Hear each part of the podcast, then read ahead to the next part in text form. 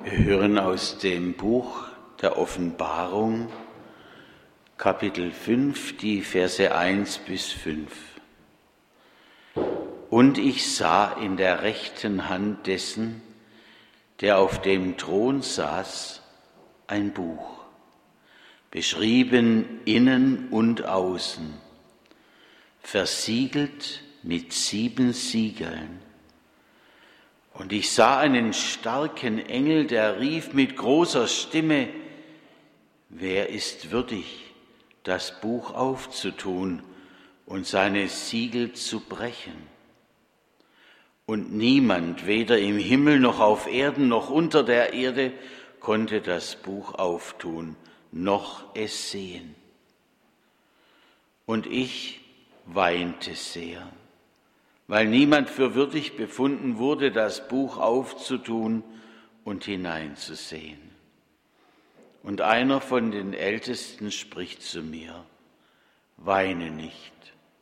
Siehe, es hat überwunden der Löwe aus dem Stamm Juda, die Wurzel Davids, aufzutun das Buch und seine sieben Siegel. Herr, öffne du uns dein Wort. Amen.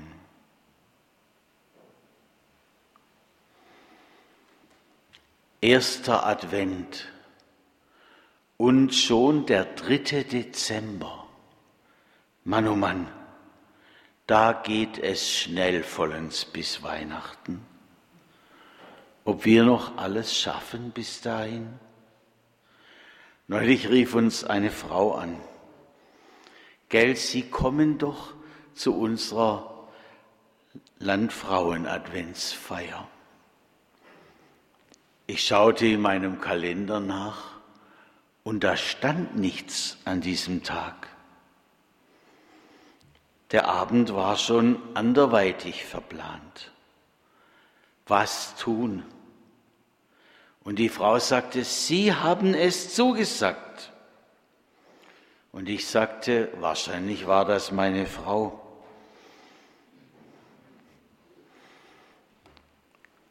Doppeltbelegung. So weit ist es schon. Ach, wären wir doch noch einmal Kinder, nicht wahr?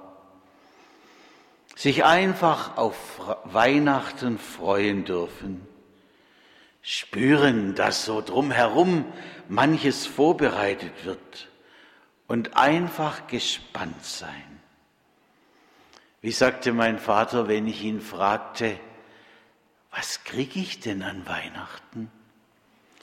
Ein silberns Nixle, immer goldener Büchsle und ein ewigs Warteweile. Da war ich sauer. Ich kannte diesen Spruch schon alleingelassen mit der Spannung, mit der Vorfreude.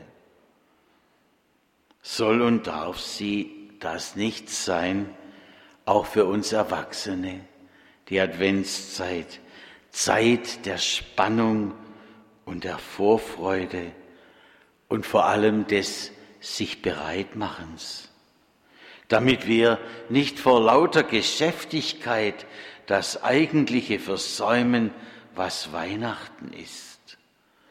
Aber was ist eigentlich Weihnachten? Ein Geheimnis? Rolf Zukowski, dessen Lieder ich sehr mag, der dichtet einmal von den 24 Türchen und dann am Schluss schreibt er oder singt er. Und was hinter dem 24. steckt, Ganz genau hat das im Leben keiner je entdeckt. Stimmt das? Heute hören wir von so einem Geheimnis noch verschlossen wie Weihnachten. Johannes auf der Insel Patmos berichtet darüber. Und ich sah in der rechten Hand dessen, der auf dem Thron saß, ein Buch, beschrieben innen und außen, versiegelt mit sieben Siegeln. Ein Buch mit sieben Siegeln, das ist so eine Redeweise auch heute, wenn wir, wenn wir nichts wissen, gar nichts. Und so ist auch dieses Buch noch verschlossen damals, noch Geheimnis. Was steht da drin? Etwas über uns? Was verbirgt sich in diesem Buch? Werden uns da endlich die Fragen beantwortet, die wir schon so lange in unserem Leben mit uns herumtragen? Fragen auch über unsere Zukunft. Welcher Beruf ist der richtige? Wie geht es weiter mit unserer Gemeinde? Warum geht es manchen Menschen scheinbar unablässig gut und ich schleppe mich weiter herum mit all meinen Sorgen und Problemen? Warum muss ich erleben das, was mir so zu schaffen macht? Wie sollen wir uns entscheiden? Vielleicht sind gerade wir auch heute Morgen mit solchen Fragen allen hereingekommen durch die Kirchentür und suchen Antwort. Finden wir sie in dem Buch mit den sieben Siegeln? Wie viele Geheimnisse sind noch längst nicht entschlüsselt unangenehme und frohmachende. Was wissen wir denn schon? Einmal, da bekam ich einen Brief aus Tübingen. Ein Gemeindeglied, so stand da drin, ein Glied aus ihrer Gemeinde möchte Theologie studieren. Wir bitten Sie um ein pfarramtliches Zeugnis. Als ich den Namen las, hat's mich schier umgehauen. Wäre ich nicht am Schreibtisch gesessen. Es war niemand anderes als einer unserer Söhne. Und ich war ahnungslos gewesen. Unsere Zukunft, ist sie nicht wirklich wie ein Buch mit sieben Siegeln? Können wir alles durchplanen? Unsere, ja, vielleicht Väter oder so, haben die Ost-West-Autobahnen geplant. Und jetzt sind sie alle zu klein. Denn niemand ahnte und konnte ahnen, dass der Osten plötzlich aufgehen würde. Wir Menschen planen und denken, aber ich glaube, es ist dran, viel mehr als wir es tun, dass wir uns an die Hand unseres Herrn begeben und uns von ihm führen lassen, selbst wenn wir ihn gerade jetzt nicht verstehen. Lass dich von ihm leiten, Schritt für Schritt. Sei gespannt, wie der nächste Schritt an seiner Hand aussieht und ob sich in dem Buch mit den sieben Siegeln nicht auch deine Seite auftut und womöglich nicht mehr als diese eine Seite. Du darfst voll Erwartung sein, auch da, wo du heute gar nichts fühlst von seiner Macht. Er bringt dich doch zum Ziele, auch durch die Nacht. Sie wissen, in welchem Lied das ist, oder?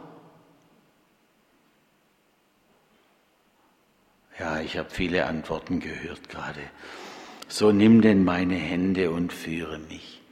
Diese Frau, die musste das erleben, wie es ganz anders kam, als sie und ihr Mann geplant hatten. Und dann hat sie das gedichtet. Ich war früher auch Krankenhausseelsorger in unserem kleinen Brettheimer Krankenhaus. Wie oft habe ich das an einem Bett mit dem Patienten gebetet und gemerkt, wie diese Worte auch bei diesen Menschen angekommen sind. Erwartung, Hoffnung auf ihn, auch wo Verzweiflung vorherrscht.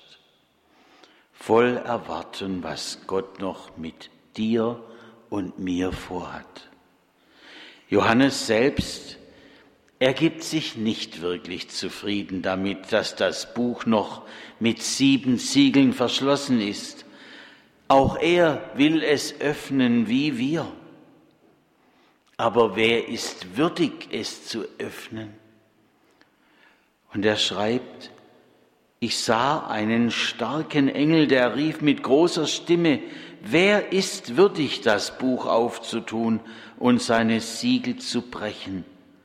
Und niemand, weder im Himmel noch auf Erden noch unter der Erde, konnte das Buch auftun und hineinsehen. Und ich weinte sehr, weil niemand für würdig befunden wurde, das Buch aufzutun und hineinzusehen. Johannes, der Jünger, den Jesus lieb hatte, weint. Und er hat allen Grund dazu. Alle seine Jüngerkollegen mussten ihr Leben lassen. Nur ihn hatten sie am Leben gelassen, aber verbannt auf diese kleine Insel hier, Patmos.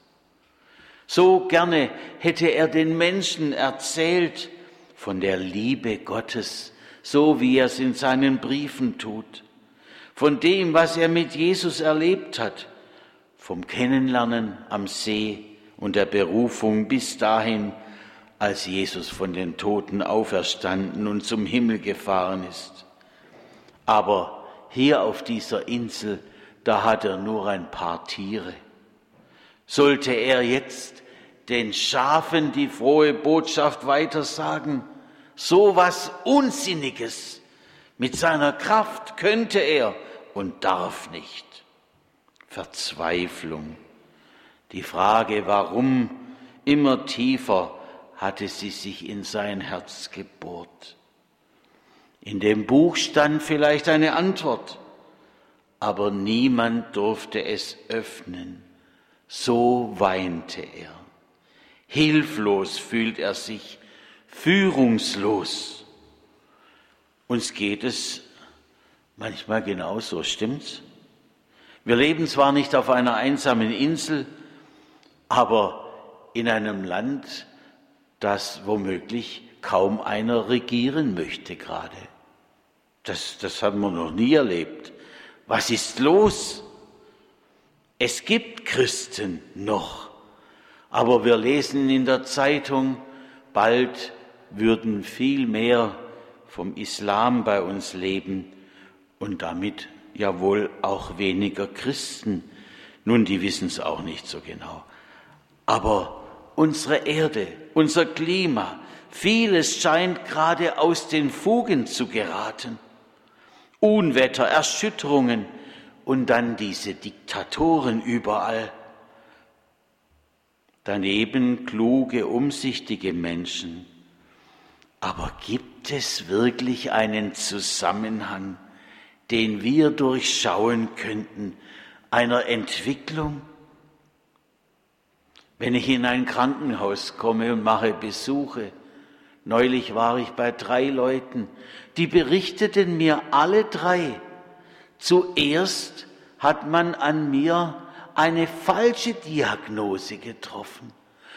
Und erst als man nachbohrte noch einmal, da kam es ganz anders. Wer blickt es denn schon?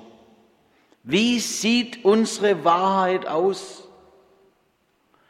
Wie sieht unsere Zukunft aus? Schauen wir mal. So hat eine der herausragendsten Figuren im Sport formuliert. Viele haben es nachgesagt. Heute scheint er selbst irgendwo in der Versenkung verschwunden zu sein. Heute Nacht habe ich einen im Fernsehen sagen hören, ich hoffe, dass ich von meinem Aberglauben ein wenig wegkomme. Ich fand es ehrlich und trotzdem erschütternd. Eine liebe Bekannte von mir geht zum Wahrsager und es gelingt mir nicht, sie abzuhalten. Das Buch ihrer Zukunft verschlossen und sie hält das nicht aus. Johannes weint. Er fühlt sich elend und verlassen. Doch dann kommt das. Einer von den Ältesten spricht zu mir, berichtet er, weine nicht, Siehe, es hat überwunden der Löwe aus dem Stamm Juda, die Wurzel Davids, aufzutun das Buch und seine sieben Siegel. Weine nicht. Es gibt einen, der kann und darf das Buch öffnen, einen einzigen. So bleibt es doch nicht verschlossen. Und warum darf er das Buch öffnen? Hier heißt es, er hat überwunden. All sein eigenes wurde durchkreuzt. Er wurde durchgerungen und er wurde neu. Das bedeutet wohl dieses, er hat überwunden. Er ist durchgekommen durch den Tod zum Leben. Er ist neu. Wir sind geneigt, da an den zu denken, der Tod und Auferstehung erlebt hat. Als ein Löwe wird er hier bezeichnet. Der Löwe gilt als der König der Tiere. Das lässt also auf einen König schließen. Aus dem Stamm Juda kommt er, also aus einem israelischen Stamm. Aus diesem Stamm war einst David gekommen, der große König der Israeliten. Und aus eben diesem Stamm Juda, so haben wir es vorgestern gehört, als der erste oder die Läden geöffnet wurden am Gemeindehaus, aus diesem Stamm kommt auch Jesus Christus. Hören wir doch einmal, wie er uns anspricht. Selig sind die geistlich Armen. Selig sind die Frieden stiften, denn ihnen gehört das Himmelreich. Liebet eure Feinde. Ich habe euch lieb. Ich lebe und ihr sollt auch leben. In meines Vaters Hause sind viele Wohnungen. Ich gehe hin, euch die Städte zu bereiten. Das klingt nicht wahr, das klingt so anders als dieses Schauen wir mal. Da ist eine Gewissheit drin, eine Klarheit. Das Buch ist geöffnet. Der, der das Buch öffnet, ist niemand anderes als Jesus Christus. Er weiß. Er vermutet nicht nur, er weiß. Und er weiß um jeden einzelnen von uns. Und er behält das alles nicht als eine Art Geheimbotschaft für sich. Er sagt, kommt her, alle, die ihr mühselig und beladen seid ich will euch erquicken. Er teilt uns mit aus diesem Buch, ihr seid das Salz der Erde. Wir sind wichtig. Ihr seid das Licht der Welt.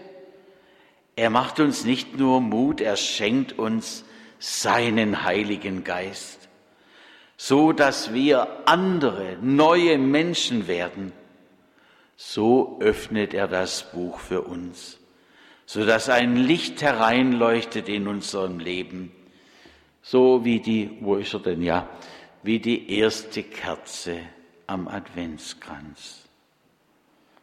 Oder wie der Weihnachtsvorhang, der schon ein kleines Stück geöffnet ist. Warten wir ab, es wird mehr, kein Nixle, sondern ein etwas, immer mehr sein Licht, das zu uns hereinleuchtet. Siehe, dein König kommt zu dir, ein Gerechter und ein Helfer. Amen.